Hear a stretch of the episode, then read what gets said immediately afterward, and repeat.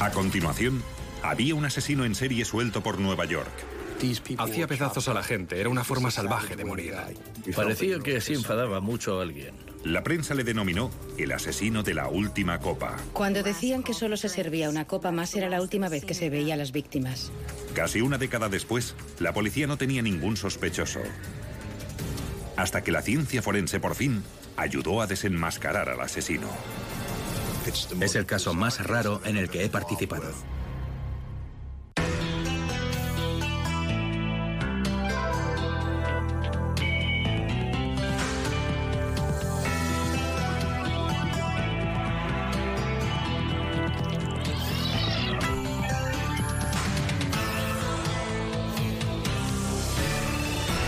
Crímenes imperfectos. El toque del mal. Los trabajadores de la empresa de limpieza de la autopista de peaje de Nueva Jersey de 1991, era un día como otro cualquiera. Hasta que encontraron una bolsa de plástico tan pesada que decidieron ver lo que había dentro. El hombre creía que era una calabaza o algo así. Pero era otra cosa. Era una cabeza, una cabeza humana, una calavera humana. Cuando la policía llegó al lugar de los hechos, encontró más bolsas con diferentes partes del cadáver. Habían cortado el cuerpo en siete partes. Dos piernas, dos brazos, torso superior e inferior y cabeza. Tenía marcas en las muñecas de haber estado atado. La bolsa contenía unos guantes de látex, una sábana, una cortina de ducha y un serrucho con manchas de sangre. Eso indicaba a la policía que el hecho había tenido lugar en una casa o un lugar alquilado como una habitación de hotel. Podía haber sucedido en cualquiera de esos sitios. Se encontró la carta víctima en una de las bolsas. Estaba claro que no pretendía ocultar la identidad de la víctima. La víctima tenía 56 años y se llamaba Thomas Mulcahy, un ejecutivo que trabajaba en una agencia de noticias de Massachusetts que estaba en Nueva York de viaje de negocios. Llevaba casado unos 33 años, tenía cuatro hijos y el más pequeño creo que tenía 18 años y los demás eran ya adultos. A Mulcahy le habían asestado varias puñaladas que le habían producido la muerte y luego lo habían descuartizado. Las diferentes partes del cuerpo, al igual que las propias bolsas, se habían lavado antes de tirarlas. El hecho de que estuvieran lavadas demuestra que el asesino quería eliminar las pruebas y además le gustaba la sensación de intimidad, de mantener el cadáver cerca. Lavarlo es erótico. De algún modo cuidaba a la víctima. La mujer de Thomas Mulcahy contó a la policía cierta información personal que pensó podía ser relevante. Dijo que en algún punto de su vida había empezado a experimentar con el sexo homosexual. No sé si a ella le parecía bien o no. Analizando la actividad de su tarjeta de crédito, los detectives averiguaron que la última transacción de Mulcahy se realizó en un cajero a las 11 y cuarto de la noche, dos horas antes de que encontraran su cadáver. Tom Mulcahy sacó 200 dólares de un cajero entre la 49 y la Avenida de las Américas. Tenemos mala suerte, así que el sistema de cámaras estaba estropeado, con lo cual no conseguimos fotos. No había pruebas de que Mulcahy hubiera regresado aquella noche a la habitación del hotel. Y eso evitaba que avanzara la investigación. Pero sí había pruebas de que había parado en un bar de la zona. Vieron a Mulcahy en el bar Townhouse, que es un exclusivo bar gay de Manhattan y estaba ebrio. Esto coincidía con el informe médico de la autopsia. El forense dictaminó que el nivel de alcohol en sangre de Thomas Mulcahy estaba por encima del límite legal. Los testigos indicaron que Mulcahy habló con un hombre blanco de pelo castaño. Pero nadie pudo afirmar que salieran juntos del bar. Gracias a las descripciones de los testigos, la policía pudo realizar un retrato robot y distribuirlo entre la prensa. No tuvimos éxito. Todo lo que habíamos hecho hasta ese momento no había dado resultados.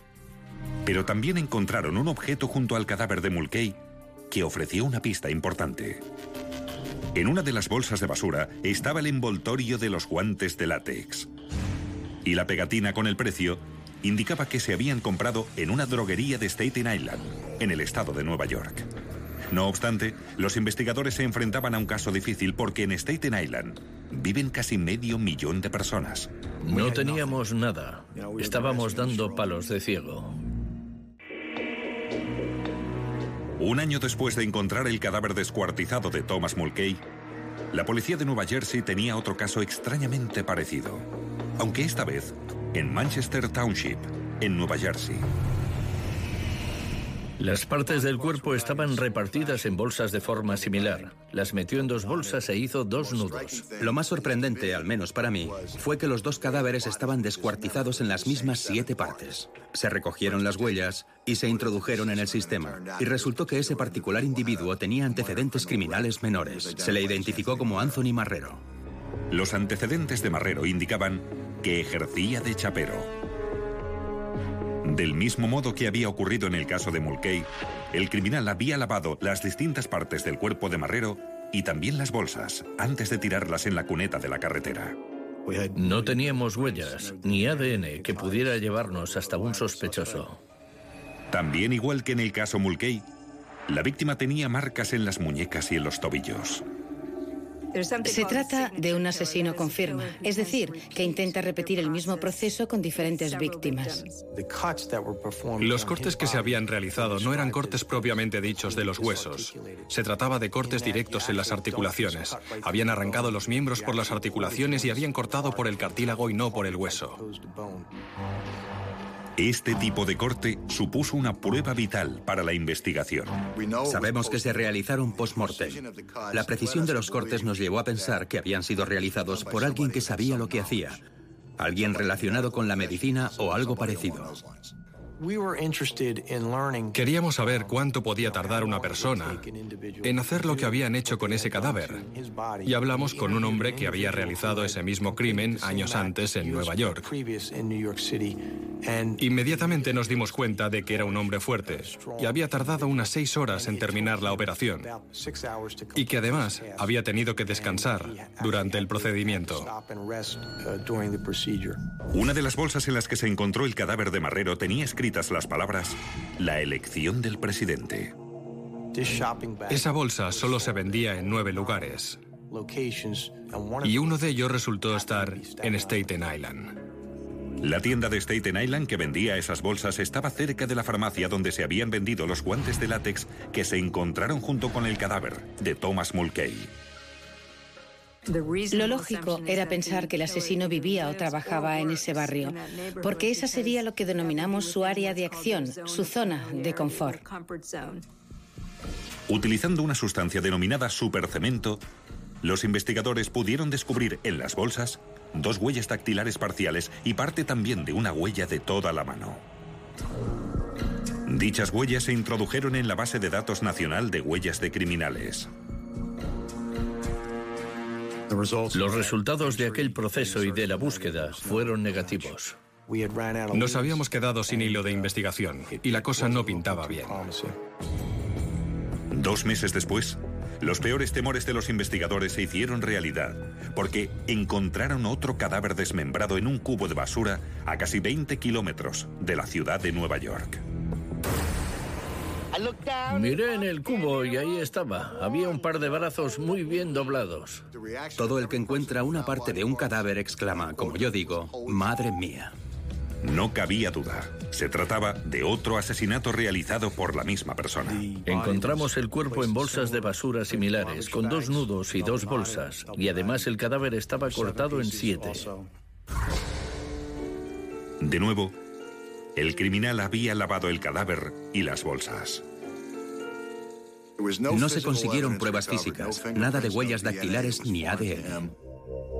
La víctima fue identificada como Mike Sicarra, de 56 años. Era cliente habitual del bar Five Oaks en Greenwich Village. El Five Oaks era un piano bar y tenía mucha clientela gay. Lisa Hall trabajó de camarera en el bar Five Oaks la noche que asesinaron a Mike Sicarra. Lisa contó que un hombre blanco había entrado en el bar y se había sentado al lado de Mike. Hola, ¿qué tal? Hola, ¿cómo estás? Era la primera vez que veía a aquel hombre. ¿Te pongo algo? Sí, un whisky con agua. Muy bien. Supuse que conocía a Michael porque no era normal que, habiendo sitios vacíos, se sentara con él. Le puse un whisky con agua y Michael dijo, Lisa, este señor se llama tal y tal y es enfermero en el hospital St. Vincent. Me voy. Cuando Lisa se fue del bar, Michael y el hombre seguían allí. Michael no era de los que se iban a casa con cualquiera, y como parecía que le conocía, yo no sospeché nada raro. Nadie vio a los dos hombres irse del bar juntos. Los detectives me preguntaron cómo se llamaba y yo les dije que era algo así como John o Mark, un nombre muy común. Era solo un nombre, así que no me acordaba bien del nombre, pero sí de la cara. Los investigadores realizaron un retrato robot basado en la descripción de Lisa. No obstante, hasta Lisa sabía que encontrarle no iba a ser fácil. Bueno, en Nueva York era casi imposible encontrar a un sospechoso a no ser que se descubriera alguna información más. Los detectives de toda Nueva York y Nueva Jersey intentaron desesperadamente encontrar a un asesino en serie cuyo objetivo eran siempre hombres gays. La prensa le bautizó como el asesino de la última copa. Se había visto a la víctima más reciente, Mike Sicarra, con un hombre blanco que él había presentado a la camarera como un enfermero que trabajaba en el Hospital St. Vincent de Nueva York. Cuando la policía se puso en contacto con los hospitales de la zona, dieron con un enfermero de 38 años en el Hospital St. Vincent que además de parecerse al retrato robot, vivía en Staten Island, cerca de las tiendas donde el asesino había comprado los guantes de látex y las bolsas de basura utilizadas en los asesinatos. Pero por desgracia, las huellas de Slayton no coincidían con las que se habían encontrado en las bolsas de plástico. Es descorazonador. Tú te dedicas en cuerpo y alma, haces todo lo que puedes y no obtienes respuesta. Fue muy frustrante. Pensando que el asesino pudo engañar a sus víctimas dando un lugar de trabajo falso, el detective Kyun pidió a sus propios hijos que le ayudaran con la investigación y les solicitó que repartieran el retrato robot del asesino por todos los hospitales de la zona. Fue un proyecto familiar. Mis hijos se involucraron. Lo que queríamos era enviar la imagen a todos los hospitales. Tuvieron mala suerte y el reparto de la imagen no generó indicios significantes. No había ningún móvil, nadie tenía enemigos, nadie se había beneficiado con ninguna de las muertes. No había amantes celosos. Pronto pensaron en dejar el caso.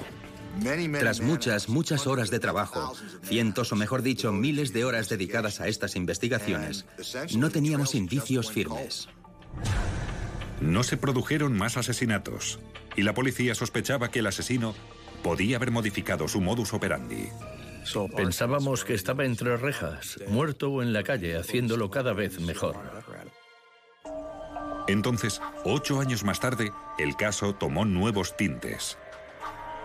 Todo cambió cuando los investigadores descubrieron una nueva técnica para detectar huellas dactilares que se utilizaba en Toronto y se denominaba evaporación metálica en vacío o VMD.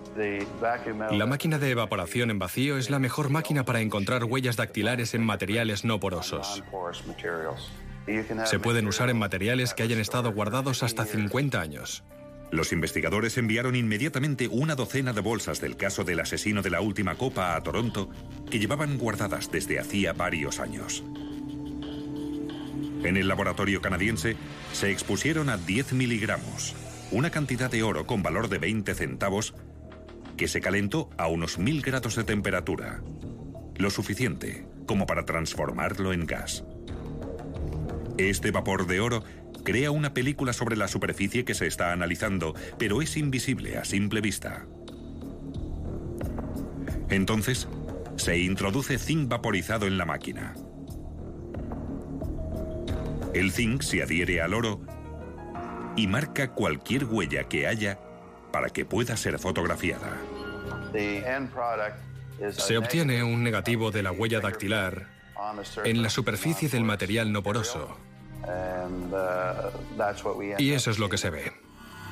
El proceso de evaporación en vacío descubrió 16 huellas parciales en las bolsas del asesinato de Mulcahy y 3 en las del caso Marrero. Además, todas estas huellas eran de mejor calidad que las originales. Teníamos las huellas, ahora la pelota estaba en nuestro tejado. Las nuevas huellas se introdujeron en la base de datos nacional de huellas de criminales, pero seguían sin obtener resultados. No obstante, el detective Kuhn también envió copias de las huellas a todos los estados, ya que no todos ellos habían añadido sus huellas a la base de datos nacional. Era nuestra última oportunidad y teníamos la sensación de que si lo intentábamos, quizá ellos nos iban a poder ayudar con la búsqueda.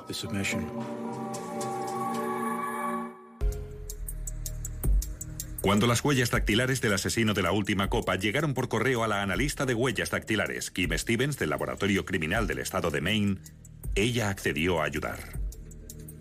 El Estado de Maine todavía no había añadido todas las huellas que tenía a la base de datos nacional. Recibí las huellas por correo, en una carta, así que leí la carta y la hipnosis del caso. Kim Stevens introdujo las huellas del asesino de la última copa en la base de datos del estado de Maine. No pensé que iba a encontrar algo. Había realizado muchas búsquedas para agencias externas y pensaba que tenía muy pocas posibilidades de encontrarle. Pero la búsqueda en la base de datos de los criminales con antecedentes de Maine obtuvo 30 posibles resultados. Aparecieron 30 huellas en la lista y tuve que mirarlas manualmente una por una para ver si coincidían con las que habían mandado. Para las comparaciones manuales, Stevens utilizó las copias originales realizadas por los 30 criminales cuando fueron detenidos por la policía y se tomaron sus huellas dactilares. Es un proceso lento y agotador. Hay que trabajar cuando los ojos están descansados y estás listo para compararlo todo. Entonces, Stevens encontró una huella que podía coincidir. Cada vez que miraba una raya y coincidía con las que nos habían enviado, obviamente me sorprendía. Salté de alegría, no podía creérmelo. El último paso es que otro analista verifique los resultados. Y esa persona también pensó que las huellas coincidían. Eran de Richard Rogers, un licenciado en lengua y exalumno de la Universidad de Maine. En 1973, Rogers fue acusado de matar a su compañero de habitación de la residencia con un martillo. Envolvió el cadáver en una tienda de campaña de plástico y lo dejó en una cuneta. Al parecer, Richard Rogers dijo que el otro chico se había acercado a él en busca de sexo y que le había atacado. Así que, en defensa propia, Richard le devolvió el ataque y acabó matándole. El señor Rogers alegó que fue en defensa propia y le absolvieron. Increíble. Después de que le absolvieran, Rogers realizó la carrera de enfermería y se mudó a Nueva York. Durante la época en la que se produjeron los asesinatos, Roger había estado trabajando como ayudante de quirófano en el Hospital Monte Sinai de Nueva York. Y allí fue donde le detuvo la policía. Le pusieron las esposas mientras estaba en la unidad de cuidados intensivos. Nos quedamos sorprendidos. Era gay, pero no había tenido relaciones largas. Con solo mirar a Richard, nunca habría dicho que era un asesino en serie. Descubrimos que en la época de los asesinatos, Richard Rogers había estado de baja.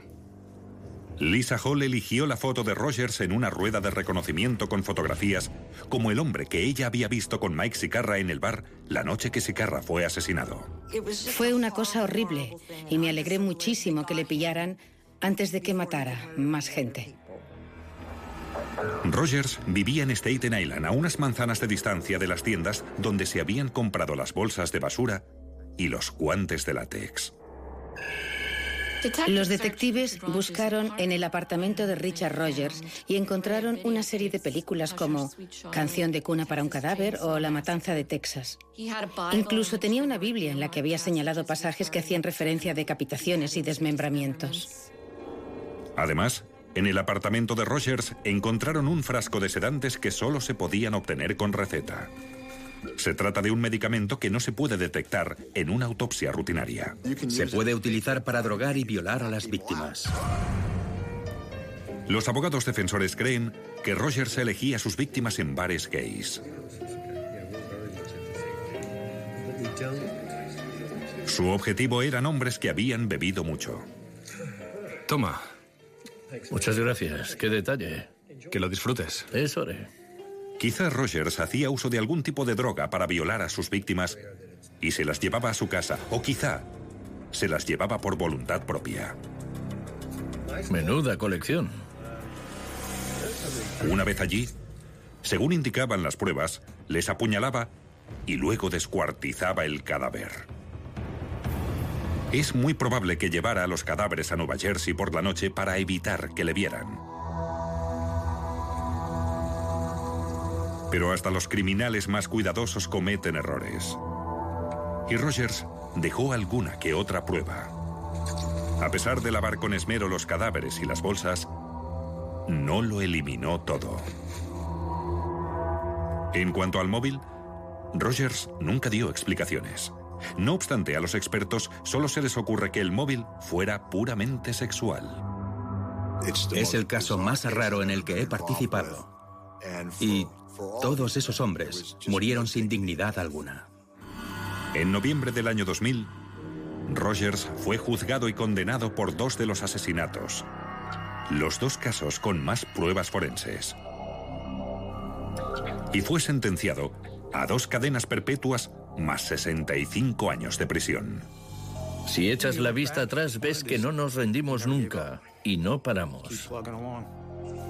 Nunca deja de sorprenderme lo que se puede conseguir en términos forenses, ya sean huellas dactilares, ADN y todo lo demás. Es la herramienta más potente que se puede conseguir en un juzgado como abogado. Fue horrible estar allí, ver a ese hombre que había asesinado a Michael Sicarra y pensar en el resto de gente que había perdido la vida, a sus familiares o amigos, en la gente que había perdido a alguien por culpa de ese monstruo que estaba allí sentado.